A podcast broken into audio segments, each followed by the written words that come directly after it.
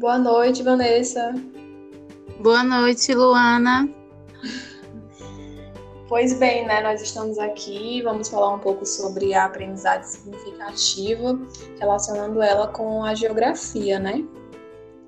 É, nós sabemos que a aprendizagem significativa, ela acontece é, quando ela se relaciona com os outros conceitos, suposições dotadas de relevância, é, cabíveis no intelecto do estudante, né? Ou seja, disponíveis na mente do aprendiz, no qual serve é, de suporte para que ele possa é, introduzir novas aprendizagens, né?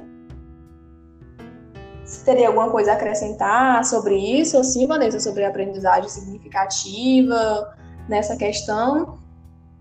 Isso, é, complementando aí a sua fala, né, nós iremos falar da importância dela, né, no ensino da geografia, né, o papel que ela tem, né, à medida que nós procuramos estudar, né, e compreender toda a realidade.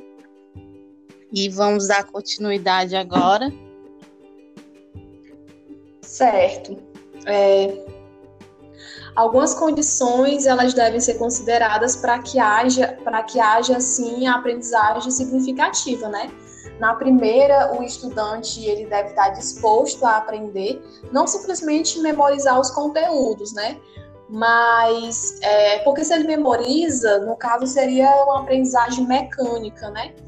É, e a segunda, ela está ligada a, a um sentido lógico, né? E psicologicamente significativo, né? O lógico partindo de um conteúdo a ser ministrado em sala de aula e o psicológico ele vai partir da experiência de cada sujeito, né? A experiência que cada sujeito tem. No momento em que o aprendiz filtra aquele conteúdo, né? Então nós podemos apresentar é, uma, uma aprendizagem significativa para si ou não, né? Dependendo de como ela é trabalhada. Isso mesmo, Luana.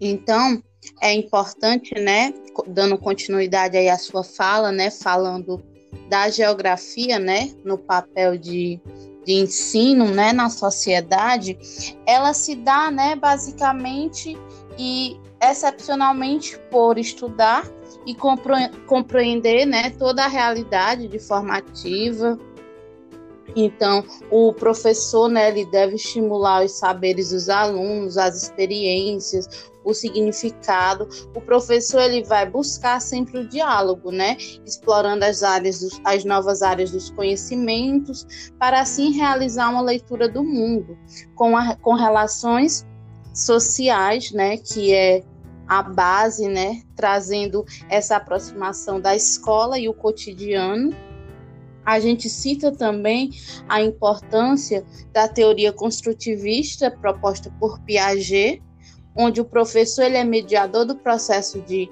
ensino-aprendizado, né, fazendo com que a criança ela interaja com o mundo e a sua volta, né, de acordo com as, com as realidades vivenciadas. Então, assim, na educação infantil, a, a princípio, né, o papel da geografia ele se consiste, né, na valorização do tempo e do espaço.